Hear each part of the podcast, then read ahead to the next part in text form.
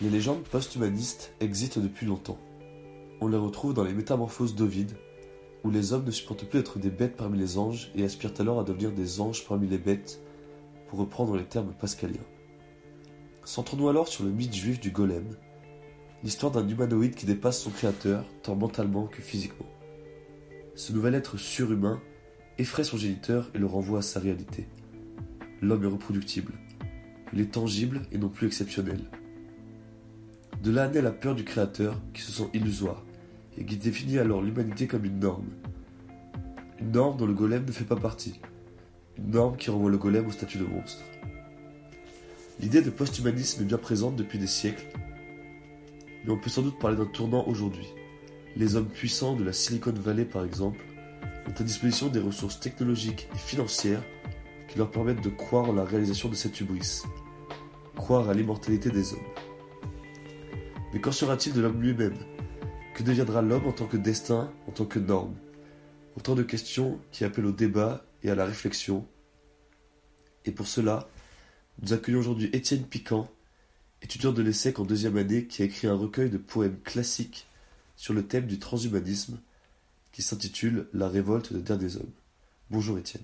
bah, merci à tous les deux de m'avoir invité. Je suis ravi du coup de prendre cette euh, opportunité pour parler un peu des thèmes que j'ai abordés dans le livre, donc l'intelligence artificielle, le transhumanisme, le dépassement de l'homme euh, au cours du siècle, quelles sont les crises, quels sont les bouleversements que ça peut créer dans la société? Est-ce que ce serait possible que tu nous donnes une définition euh, claire afin de pouvoir différencier, donc d'avoir une définition du transhumanisme et du posthumanisme, et ensuite pouvoir faire la distinction entre les deux termes, puisque la, la, la barrière est un peu poreuse pour moi? C'est vrai qu'on a du mal à différencier un peu les deux termes, ça, se confond un peu. Alors pour moi, le transhumanisme, euh, c'est l'idée de supprimer tout ce qu'il y a d'indésirable chez l'homme, à savoir les maladies, la vieillesse, et euh, pour certains courants du transhumanisme, aussi la mort. Mhm. Ça, c'est plutôt l'immortalisme. Euh, c'est aussi l'idée d'augmenter nos capacités, à la fois sur un plan physique qu'intellectuel, comme le golem. Le, le post-humanisme, c'est la conséquence du transhumanisme. C'est l'avènement du mouvement c'est la continuité. Donc pour moi, le transhumanisme, c'est une transition vers une société qui sera post-humaniste, où dans ce cas-là, il n'y aura plus que des cyborgs, des hommes augmentés, et donc plus des hommes naturels. D'accord. Euh, est-ce que tu pourrais nous donner, euh, pour un peu situer le débat, euh, les principales théories aujourd'hui sur le transhumanisme? Alors les théories idéologiques ou les techniques qui permettent... Les deux principales techniques. Alors les techniques qui permettent d'augmenter nos performances ou, ou même d'aspirer à l'immortalité, alors il y en a deux à mon avis. C'est l'inversion du processus de vieillissement en touchant les cellules souches régénératives chez l'homme et le téléchargement de l'esprit. Alors les deux euh, sont un point assez euh, peu avancé en science, puisque l'inversion du processus de vieillissement, on a eu des premières tentatives l'année dernière, à l'été 2018, et ça a été un échec. Mais on a déjà réussi à le faire pour des autres animaux, pour des souris par exemple. Et les généticiens sont assez optimistes sur le fait qu'on puisse y arriver pour l'homme, mais euh, dans plusieurs années. Et par contre, ça ne procurerait pas l'immortalité, ça permettrait seulement d'augmenter l'espérance de vie de 20 à 30%. Par contre, le téléchargement de l'esprit, c'est une technique qui, elle, pourrait permettre l'immortalité totale. Mais elle, elle a encore plus d'obstacles. Euh, les, scientifiques se heurtent à davantage d'obstacles sur cette technique parce que ça nécessite une puissance de calcul qu'on n'a jamais réussi à atteindre en termes de taille du transistor, il faudrait vraiment atteindre la taille du nanomètre. Et ça, la loi de Moore risque de ralentir avant qu'on ait atteint cette taille suffisante. Mhm. Et puis il y a un autre problème, c'est que le fait qu'on télécharge l'esprit de l'individu ou le télécharge sur un ordinateur, ce serait, pas la... ce serait simplement une copie. On dupliquerait le... la psychologie de l'individu dans un ordinateur, mais on n'arriverait pas à la transférer. Ce serait pas un transfert parfait. On créerait une sorte de clone. Et là-dessus, il y a des vraies difficultés alors il y a des, gens comme Raymond Kurzweil qui pensent à directement modifier la biologie des neurones humains en les faisant passer d'un état 100% biologique à un état mi-technologique, mi-biologique. Mhm. Mais pour l'instant, il n'y a aucun fondement scientifique sur euh, le caractère possible d'une telle euh, technique. Par rapport, à, par rapport à ces questions justement de, travail sur les cellules, etc., sur le corps humain, la BBC hier a, donc, a publié une annonce, une news en disant que des, les cerveaux de cochons avaient été réanimés plusieurs heures après leur mort. Ah oui. Donc, ce qui pose une vraie question entre la, limite qu'il y a entre la vie et la mort. Donc est-ce que éventuellement toi tu pourrais rebondir là-dessus et nous donner un peu ton, Bah, j'ai lu l'article sur les cerveaux des cochons. Après, euh, encore une fois, euh, le cerveau humain, par sa complexité, ouais, il a rien Ouais. à voir avec un cerveau d'un animal euh, comme le cochon. hein. Et ça, on le sait depuis le XVIe siècle avec la théorie de l'animal-machine par rapport à l'homme. euh. Donc euh, Descartes avait déjà montré Ouais. qu'il y avait une complexité telle chez l'être humain que on peut pas du tout mettre en comparaison l'homme avec euh, les autres euh, espèces animales. Et là, on parle de réanimation, mais pas d'immortalité. C'est-à-dire qu'on pourrait, éventuellement, on pourrait considérer euh, euh, théoriquement euh, que ce soit faisable pour un homme, mais c'est juste pour réanimer et qu'au bout d'un moment, le tissu biologique finisse par s'estomper et donc mourir. Il n'y a pas, il y a pas d'intérêt nouveau. C'est ça, en fait, la réanimation, ce serait que euh, rester en sursis Voilà, euh, avec une sorte d'épée de Damoclès euh, Ouais. constante au-dessus de la tête. faut repousser la, la date Repousser de la- la l'échéance, c'est ça, c'est un sursis. Ok, donc c'est pas une vraie solution à terme. Est-ce que tu pourrais nous donner une sorte d'é- d'état des lieux euh, de l'avancée des sciences aujourd'hui et de l'avancée de certains pays ou de certaines entreprises euh, dans le, secteur du transhumanisme euh, à l'échelle mondiale? Alors, l'état des lieux des avancées scientifiques qui se réfèrent donc à l'idée d'augmenter les capacités humaines. Alors pour moi, il y a plusieurs choses qu'on est capable de faire aujourd'hui. On est capable d'implanter des puces intracrâniennes qui permettent de booster l'activité neuronale. On peut le faire par exemple avec la mémoire. Ça a été réalisé en 2017 euh, lors de la Society for Neuroscience. On a été capable de booster de 20% la mémoire des individus qui ont accepté de faire le test. Simplement en, y implantant une puce. euh, Oui, en stimulant l'activité neuronale près de l'hippocampe, qui est la région euh, responsable de la mémoire. Donc ce serait pas une sorte de carte SD ou de carte de storage, ce serait simplement une, euh, un, un stimulus Un stimulus qui, électrique. Oui, qui, réveillerait l'activité neuronale. ou Donc ça, on est capable de le faire. C'est au tout début. D'accord, euh, C'est en plein développement, euh, notamment chez Neuralink, qui est possédé par Elon Musk. On est capable également de faire des thérapies cellulaires. Donc, comme on l'a dit, avec l'action des cellules souches régénératives, qui est très utilisée en chirurgie esthétique pour rajeunir les célébrités qui sont capables de dépenser assez d'argent là-dedans. Et enfin, on est capable de faire des prothèses. Donc ça, c'est trois choses qu'on est capable de faire.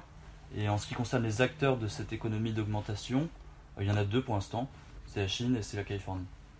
Alors la Chine a un léger retard sur la Californie, mais elle a l'avantage d'avoir une vision politique de très long terme, avec un dictateur à vie qui est Xi Jinping, et euh, un investissement très ciblé dans le secteur des nouvelles technologies. Et notamment les laboratoires des BATX Ouais, une sont obligés, avec, euh, ouais. voilà c'est ça, ils sont complètement dépendants du gouvernement chinois. Mhm. Alors qu'aux États-Unis, il y a quand même une culture démocratique, il y a une certaine indépendance des entreprises. Ce qui n'est pas forcément non plus euh, très. Enfin, c'est- pas forcément de très bon augure qu'aux États-Unis, les entreprises privées puissent faire littéralement ce qu'ils veulent euh, dans des laboratoires euh, à l'abri de tout regard et à l'abri de tout jugement. Mais en tout cas, ça, effectivement, dans le cas de la Chine, c'est, c'est effectivement, c'est pas non plus excellent de se dire que euh, le gouvernement a la main mise sur euh, toutes les données euh, que puissent, euh, dont, dont disposent les, les, les BATX.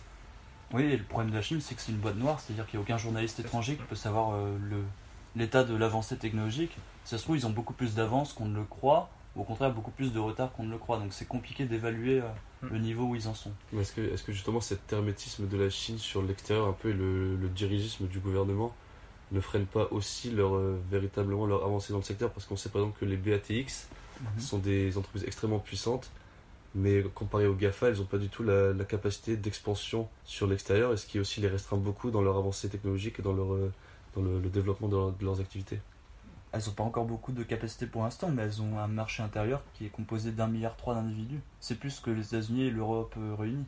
Surtout, en termes de- d'accumulation des euh, données, en termes de clients euh, potentiels, Mm. avec le développement d'une classe moyenne en Chine, euh, le marché intérieur, pour l'instant, suffit amplement à avoir une croissance de 6 à 7% en Chine. Tout à fait. Et euh, de la même façon, est-ce que c'est pas un petit peu illusoire de penser que euh, les entreprises privées euh, occidentales, donc euh, je pense à Google, euh, euh, mais notamment les, les entreprises qui sont euh, euh, qui, euh, que possède Elon Musk, euh, nous disent tout sur leurs avancées, euh, nous tiennent au courant de leurs moindres découvertes scientifiques, et au contraire, est-ce que euh, on pourrait pas penser qu'elles gardent secret un bon nombre de, enfin qu'on ne connaît que la partie émergée de l'iceberg? Ah si, c'est certain ça. Il y a- Donc c'est- il y pas a non des plus bases très- démocratiques, Oui, c'est ça. mais il y a aussi euh, beaucoup de parts de marketing ouais. et de, de, de stratégies d'entreprise qu'on ne connaît pas. ouais. Et donc évi- évidemment, il y a plein d'engouement autour du, du secteur du transhumanisme, notamment donc ces acteurs puissants par exemple, de la Silicon Valley qui, qui veulent toucher du doigt l'immortalité entre guillemets. Mais euh, toi, de ton point de vue, est-ce que tu penses pas non plus qu'il y a des dangers, des risques, des menaces? Est-ce qu'elles ont été identifiées? Est-ce que on en parle? Est-ce que est-ce qu'on est-ce qu'on peut les, les citer là aujourd'hui? Ou est-ce que c'est encore très flou et on, on reste sur un engouement et sur euh, des, des perspectives d'avenir plutôt euh, plutôt florissantes? Alors, il y a une première menace qui touche pas forcément au transhumanisme, mais au développement de l'intelligence artificielle, qui est une menace pour l'emploi. Parce qu'à court terme, ça risque de détruire 10 millions d'emplois aux États-Unis. Et des centaines de milliers rien qu'en France. On peut en voir déjà les prémices avec, euh, par exemple, les, les caissières, qui sont en train de perdre leur emploi avec les caisses automatiques. Ou bientôt avec la voiture autonome, les camionneurs, les conducteurs de bus, etc. Donc on va avoir une crise d'emploi qui va être euh, qui va toucher de plein fouet en plus les, les classes populaires, ceux qui ont des compétences les moins développées. Euh, On va avoir également une crise démocratique, puisque les techniques d'augmentation sont en effet très coûteuses et donc réservées pour l'instant à une élite, à aux stars, euh, aux, aux personnes du show business. Et puis on aura une, une difficulté à contrôler les dictatures qui pourront être très avancées dans ces nouvelles technologies. Puisque les technologies, elles renforcent les dictatures. Elles permettent aux dictatures de mieux contrôler les citoyens, de mieux contrôler la pensée ou euh, les lanceurs d'alerte dans leur pays. Elles permettent de mettre en place la reconnaissance faciale à grande échelle, le, système de notation en Chine pour tout le monde, euh, de mettre des caméras de surveillance partout, et même d'avoir une euh, éducation qui permet de complètement verrouiller dès la naissance euh, le processus de développement de pensée critique d'un individu. Pour moi, c'est les principaux risques pour l'instant. Et si, alors, lorsqu'on parle d'un, individu augmenté, si pour toi il représente un danger, est-ce que tu penses que ce serait plus pour son côté physique, c'est-à-dire euh, l'augmentation physique va représenter un danger direct pour les hommes qui ne peuvent pas être, euh, euh, qui ne peuvent pas être augmentés, ou est-ce que ce serait plus pour son côté mental, c'est-à-dire l'augmentation de son activité cérébrale, l'augmentation de ses capacités en général cérébrales et neuronales D'où tu penses viendrait le danger s'il y en avait un? Alors, si on compare les, les deux, j'avais lu que le QI pouvait être augmenté jusqu'à 220. Du coup, à mon avis, ça viendrait quand même plus sur un plan intellectuel, puisque d'un point de vue physique, c'est pas vraiment nos, nos capacités euh, biologiques, naturelles qui sont à l'œuvre. Aujourd'hui, on a des armes euh, létales. Donc, à mon avis, ce sera plutôt sur un plan intellectuel que Donc ce serait plus le, danger qui euh, euh, vi- proviendrait directement de, des inégalités euh, d'intelligence en fait, enfin de les inégalités liées aux différences mentales des, des hommes entre le surhomme et l'homme lambda. Surtout dans une société où on favorise plus les compétences intellectuelles que les compétences physiques. On n'est plus au Moyen-Âge où, où Ouais. tout le monde fait l'armée. Et euh, bah, toujours pour rester un peu sur les, les dangers, les risques du, bah, de l'homme augmenté, du, du transhumanisme, donc de, de l'omniprésence un peu des technologies, euh, comme tu disais en début en définition, donc dépasser un peu le, le stade de l'homme. Est-ce que euh, si danger il y a et si crainte il y a à avoir, est-ce que c'est plus euh, l'idée elle-même de post-humanisme qui doit nous effrayer ou plutôt le- l'instrumentalisation pourrait en faire des acteurs puissants, donc comme tu disais tout à l'heure, les dictatures, euh, des acteurs puissants comme, euh, comme les, les géants de la, Silicon Valley qui ont, qui ont des moyens financiers énormes à disposition et qui peuvent développer ça, comme par exemple aussi euh, la NASA qui peut avoir accès à des, technologies très très avancées. Donc est-ce que tu penses que c'est plutôt l'idée de post-humanisme qui peut, qui peut être effrayante ou davantage l'utilisation et l'emploi qu'on en, qu'on en fait? Je pense que c'est davantage l'emploi qu'on en fait, puisque le rêve d'immortalité de l'homme, il est présent partout, chez tout le monde, et depuis euh, le début euh, de l'humanité. On a toujours essayé d'être immortel. Alors, le transhumanisme, c'est une forme d'immortalité physique, qui passe euh, par la chair et par le- la science, mais il y a plein d'autres formes d'immortalité auxquelles les hommes ont rêvé. On a l'immortalité religieuse, avec l'âme immortelle des Platons, et puis on a aussi l'immortalité du nom, de la mémoire des gens.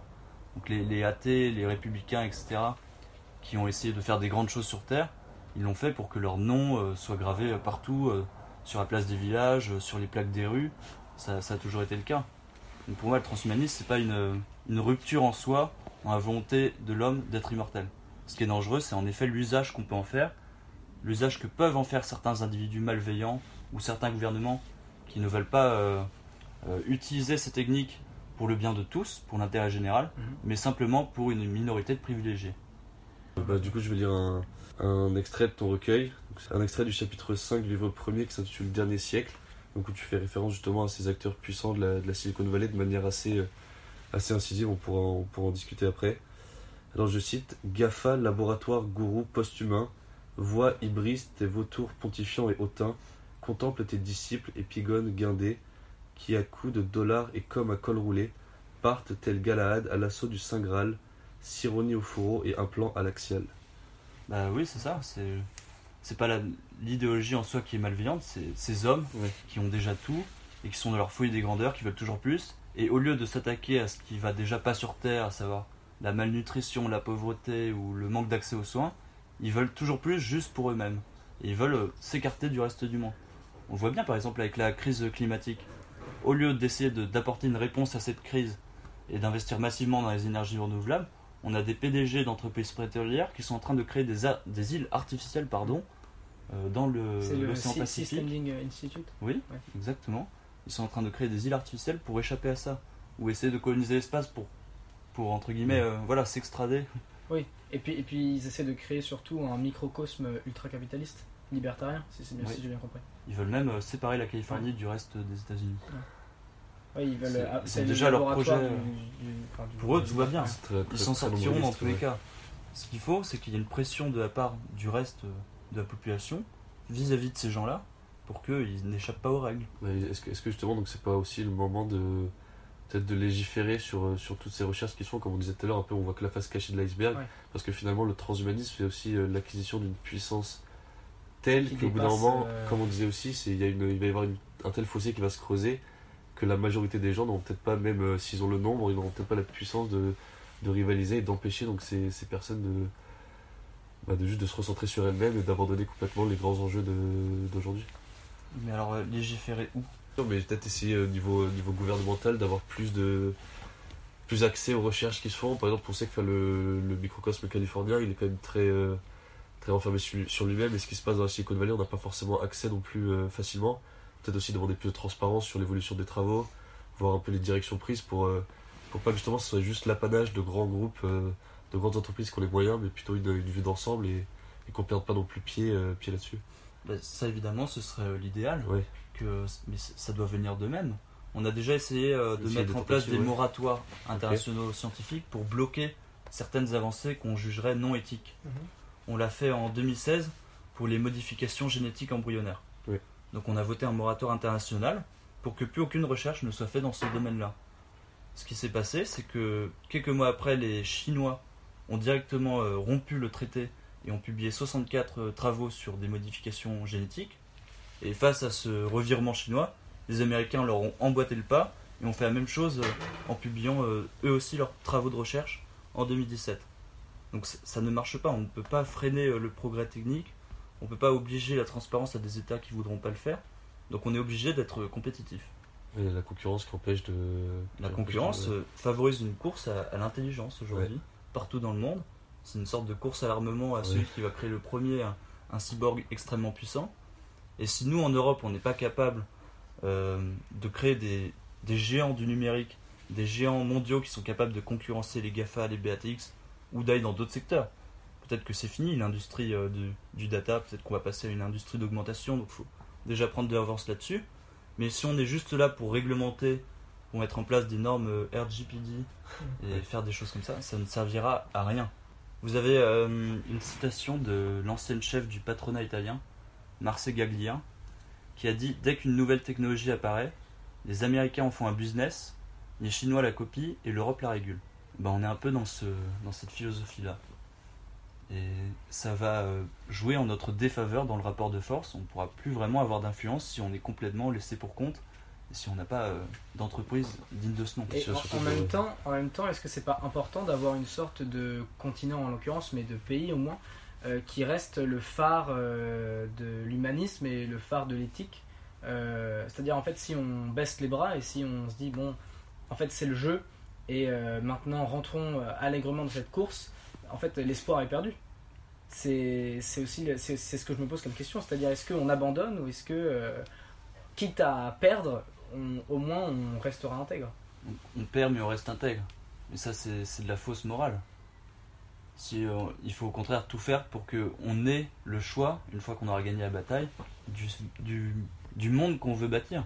Si on, si on perd là maintenant, alors très bien, on sera propre sur nous, mais on aura laissé le monde sombrer. Donc ça n'a. D'accord, donc c'est Euh, un devoir moral en fait. C'est un devoir de- moral. D'aller dans le mauvais sens pour euh, aller dans le bon On sens. n'est pas à- tous à obligés d'aller dans le mauvais sens. Moi, je crois à une société duale où on aurait à la fois des, des hommes qui ne voudraient pas s'augmenter, on leur laisserait le choix, bien sûr, de ne pas s'augmenter. Et puis en même temps, il faudra créer des cyborgs, donc tous les gens de bonne volonté qui voudront s'augmenter pour euh, euh, participer à cette économie et participer à cette guerre commerciale, eh bien, euh, qu'ils le fassent.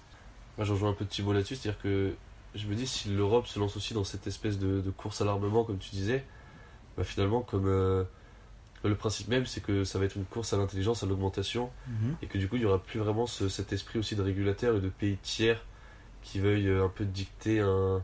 Pas dicter, mais euh, Une, une ligne. euh, stabiliser, le, ouais. stabiliser la- l'avancée des choses et avoir une ligne directrice souhaitable pour, pour, pour tout le monde.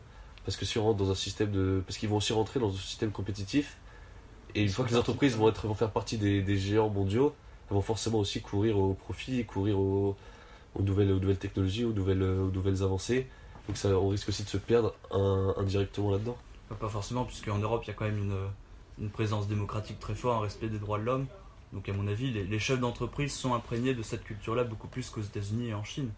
Et encore une fois, on n'en est pas encore là. Oui. C'est-à-dire que si on prenait la mesure des choses, si le Parlement européen euh, était euh, composé de, de gens euh, intelligents qui comprennent euh, ces enjeux, on pourrait dès maintenant suivre les États-Unis et faire une guerre commerciale avec la Chine, leur imposer des sanctions tant qu'ils ne mettent pas fin à leurs recherches scientifiques. On pourrait le faire. Sauf qu'on ne le fait pas du tout. Les États-Unis sont en train de revenir sur leur décision de lancer une guerre commerciale pour renégocier un accord. Le FMI a applaudi. Donc tout le monde est favorable à une croissance forte en Chine Hmm. pour favoriser la La croissance mondiale ouais. et parce que ça favorise évidemment nos entreprises. Donc tant qu'on est dans ce jeu un peu hypocrite, ben on pourra pas, euh, on sera obligé de se lancer un jour dans cette économie d'augmentation.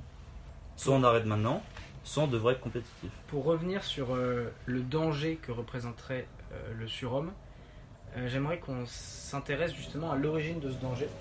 Parce qu'on se dit souvent que l'origine viendrait du surhomme, l'origine du danger, c'est-à-dire lui qui est plus fort que les autres, il, aura vocation à, à désirer prendre le pouvoir et, et effectivement c'est en effet le sens vers lequel semble tendre l'histoire, c'est-à-dire que seul le plus fort en général dirige et en tout cas a envie de diriger.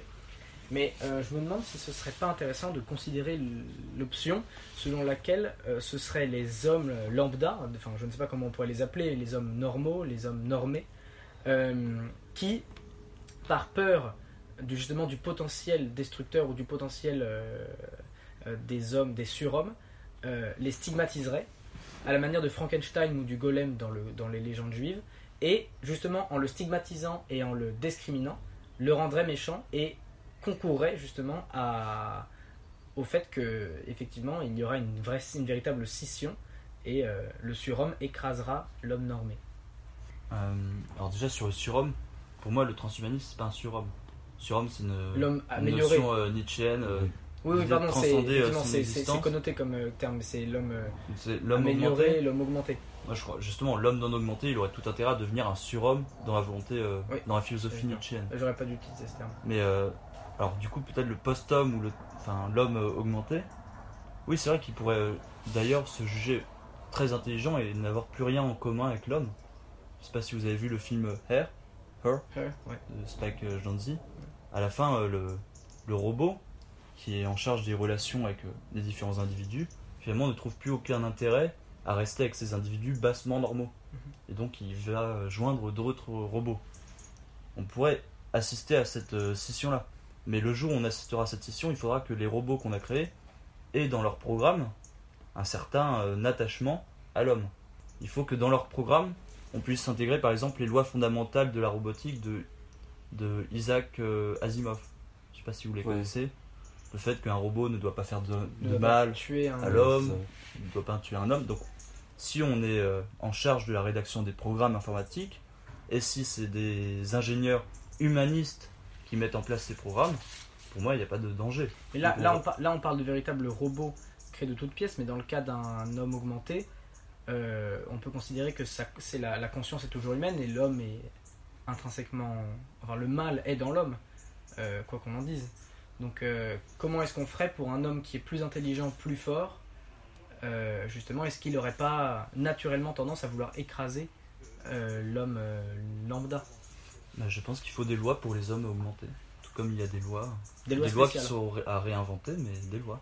On a, on a, on a recueilli dans donc, un extrait du juste une, un, un vers de tes poèmes qui dit euh, le mental contre le digital, le cerveau contre le serveur, l'honneur contre le scanner. Et donc on, a trouvé ça assez euh, une vraie confront- confrontation. Donc on s'est demandé si la complémentarité entre l'homme augmenté et entre la, technologie, euh, la, chair entre, entre l'homme et la machine, est-ce qu'elle était, est-ce que, est-ce qu'elle pouvait pas exister? Est-ce que c'était vraiment forcément une relation duale et, et qui, qui s'oppose l'une à l'autre ou enfin, voilà, si tu pouvais expliquer un peu ces vers et expliquer aussi pourquoi tu as fait ce choix de, assez euh, de juste quelques deux autres trois oppositions répétitives comme ça. euh. Alors c'était manichéen, mais pas vis-à-vis de, de la machine, c'était plutôt manichéen vis-à-vis des hommes euh, que je critique, c'est-à-dire des hommes qui veulent tout avoir et, et qui ne prennent pas la mesure des choses et des problèmes qu'on a déjà dans, dans l'humanité. C'était plutôt un effet de style. Moi, je, je crois profondément qu'une complémentarité est possible et qu'elle est souhaitable. L'homme, il a toujours été, euh, il a toujours fabriqué des outils pour l'accompagner dans son avancée, des machines, donc je vois pas pourquoi ça s'arrêterait. On est dans un processus humaniste. Le transhumanisme, euh, euh, il a beaucoup à voir avec euh, l'héritage de l'humanisme. C'est l'idée de mettre l'homme au centre, de favoriser euh, euh, toujours son développement, euh, son- sa, sa capacité à aller plus loin dans ses raisonnements, et puis euh, de le faire par la science. L'humanisme avait un grand respect pour la science. Je pense que le transhumanisme, euh, c'est toujours le cas. Donc pour moi, il y a une complémentarité qui est complètement possible, et ce qu'il faut lutter, c'est les gens qui euh, utilisent ces techniques juste pour eux-mêmes. Justement, on se demandait si, euh, en tout cas, vu d'aujourd'hui, ou en tout cas, non, plutôt si on, prenait la vision de quelqu'un dans 30 ans, 40, 50 ans, est-ce que les gens qui euh, luttent un petit peu contre, cette, contre le mouvement transhumaniste, est-ce que tu penses qu'ils ne seront pas plus tard vus comme euh, des conservateurs, voire des réactionnaires euh, qui refusent ce qui pourrait en fait, euh, en fait pardon, être la, la prochaine étape de, de l'évolution de l'homme. Et là, je vais juste citer le concept d'homo faber de Bergson, qui dit En définitive, l'intelligence, envisagée dans ce qui paraît être la démarche originelle, est la faculté de fabriquer des objets artificiels, en particulier des outils, à faire des outils, et d'en varier indéfiniment la fabrication. Donc on se demande justement si c'est pas l'étape naturelle, la prochaine étape naturelle de l'évolution humaine, et si lutter contre cette euh, étape ne serait pas lutter contre le, le sens normal des choses et contre la prochaine étape de l'évolution humaine. Alors c'est tout à fait vrai qu'il va y avoir une recomposition politique à l'œuvre avec ce mouvement et qu'on va plus avoir un clivage forcément gauche-droite ou nationaliste contre mondialiste, mais plutôt un clivage entre les bioprogressistes, ceux qui seront favorables aux techniques d'amélioration et qui seront plutôt du coup en Asie et euh, en Amérique du Nord, face aux bioconservateurs qu'on retrouve davantage en Europe, puisqu'on voit que la France est un des pays les plus conservateurs quand on interroge les Français sur le transhumanisme, sur la modification embryonnaire, sur les risques de l'intelligence artificielle, c'est plus pessimiste sur le sujet. Donc euh, on va assister à cette recomposition euh, politique. Mais après, par pur pragmatisme, même si leur idéologie peut se tenir, on peut trouver un certain intérêt dans la mort. L'idée que c'est euh, l'échéance qui donne du sens au projet euh, de vie qu'on essaie de construire. Il y, a, il y a toute une philosophie derrière qui est, qui est pas du tout à jeter, c'est une philosophie extrêmement intéressante et c'est même la philosophie athée de Nietzsche, essayer de transcender son existence, de vivre sa vie euh, de manière aussi intense, de telle sorte qu'on pourrait la vivre une infinité de fois sans jamais s'en lasser. C'est la théorie de l'éternel retour. Pour moi, il y a vraiment du sens dans cette théorie-là, et je la défends en partie, mais par pur pragmatisme, on ne peut pas réclamer, comme euh, le voudraient certains bioconservateurs, comme, euh, comme le philosophe Miguel Benassayag, de mettre l'avenir entre parenthèses. On ne peut pas euh, freiner le progrès technique. Rien que pour les raisons que je vous ai citées sur le moratoire international, qui est toujours un échec. Donc c'est c'est complètement impossible. Et si on part dans cette euh, route, et il y en aura, il y aura des populistes qui diront au peuple, mais on va arrêter le progrès technique, on va revenir comme avant, on va réouvrir les usines, on va réouvrir euh, tout ça, on va rester en prom, etc. Et il y en aura plein. Et en Europe, euh, comme ailleurs, aux États-Unis, en Chine, il y en aura partout. Mais justement, il n'y en aura pas en Chine. Parce qu'en Chine, il y, a, il, y a, il y a une censure complète et il y a une mainmise sur tout le système politique. Et donc, de fait, si on n'interdit pas maintenant à la Chine de développer des techniques d'augmentation, on sera obligé de s'aligner. Donc il faut que les bioconservateurs aient une vision internationale des choses, s'ils veulent prospérer politiquement. D'accord. Effectivement, ils, ont, ils auront peut-être tendance à avoir une vision un petit peu trop restreinte euh, du problème et à penser, enfin, illusoire en fait. Oui. À se complaire dans l'illusion que. Pour être élu Ouais, c'est ça. Ok. Est-ce que est-ce que c'est pas un peu étrange que le l'Europe ait quand même été un- le, le berceau de l'humanisme, ça a été un peu le, le, le modèle qui a diffusé ses idées au monde et est-ce que c'est pas un peu étrange que là qu'on entre un peu dans une nouvelle ère, donc une ère du transhumanisme qui demande donc comme tu dis à s'adapter, à suivre aussi les, les, les modèles concurrentiels. Est-ce que c'est pas étrange que l'Europe n'arrive pas, ou en particulier la France, n'arrive pas à rentrer dans cette, euh, dans cette nouvelle idéologie et reste très bloquée, très conservatrice par rapport à, par rapport à toutes ces avancées? Bah, je crois que si on n'est pas entré dedans, c'est parce que justement on est un pays qui réfléchit. On est un pays qui, comme les États-Unis, ne nous fonce, on fonce pas directement dans un business dès qu'une nouvelle technologie apparaît. On prend le temps de la réflexion, voir si c'est bon, si ça correspond à notre modèle de société. Et alors malheureusement, vu qu'on réfléchit, qu'on est un pays euh, euh, des Lumières, etc., un pays imprégné de l'idéologie des droits de l'homme, eh ben on a pris beaucoup de retard. Ouais. Mais à raison. On aurait pu assister à un véritable drame dans ces nouvelles technologies. Euh, les pays qui ont investi massivement dedans peuvent très bien demain tomber. Si les technologies se retournent contre eux ou s'il y a des problèmes d'inégalité, on voit bien qu'aux États-Unis ça, ça s'emballe. On est dans une société où plus personne ne réfléchit, où tout le monde réagit au quart de seconde avec des chaînes d'actualité en continu. On est un peu en train de copier ce système en France. Mais aux États-Unis, vous avez Trump qui a été élu président. Peut-être qu'on aurait eu la même chose en France si on avait développé massivement euh, ces techniques-là.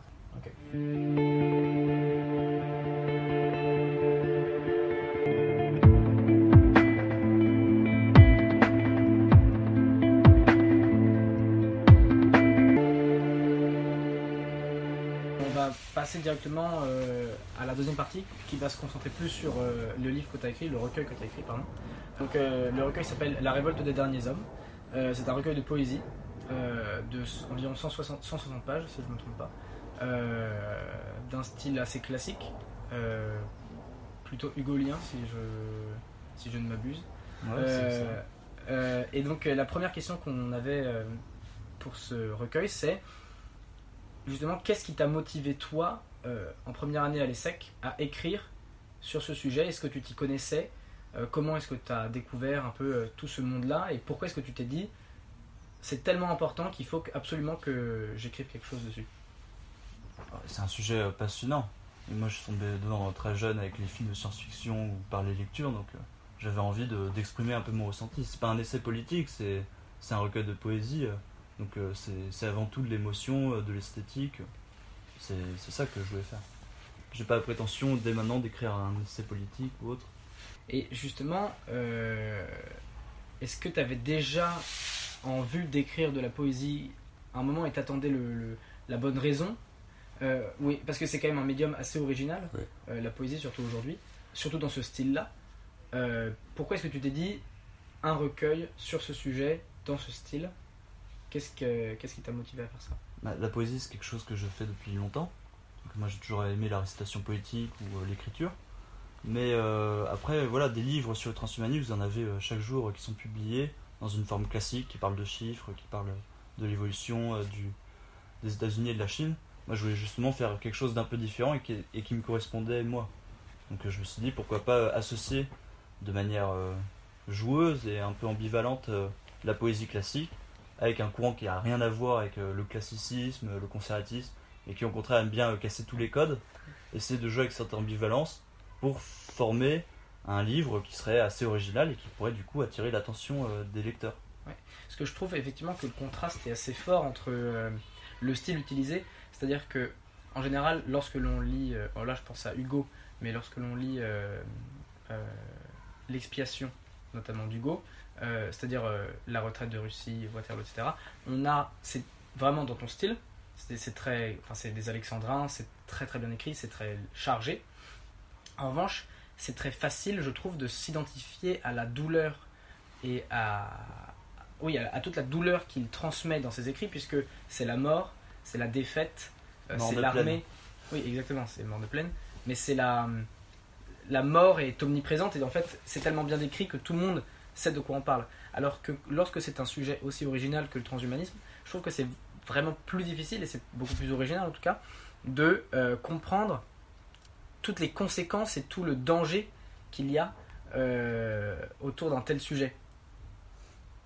Alors je comprends euh, la question. Après mon modèle c'est pas l'expiation dans les châtiments, c'est plutôt les livres qui suivent sur l'autorité restaurée qui attaquent directement Napoléon III.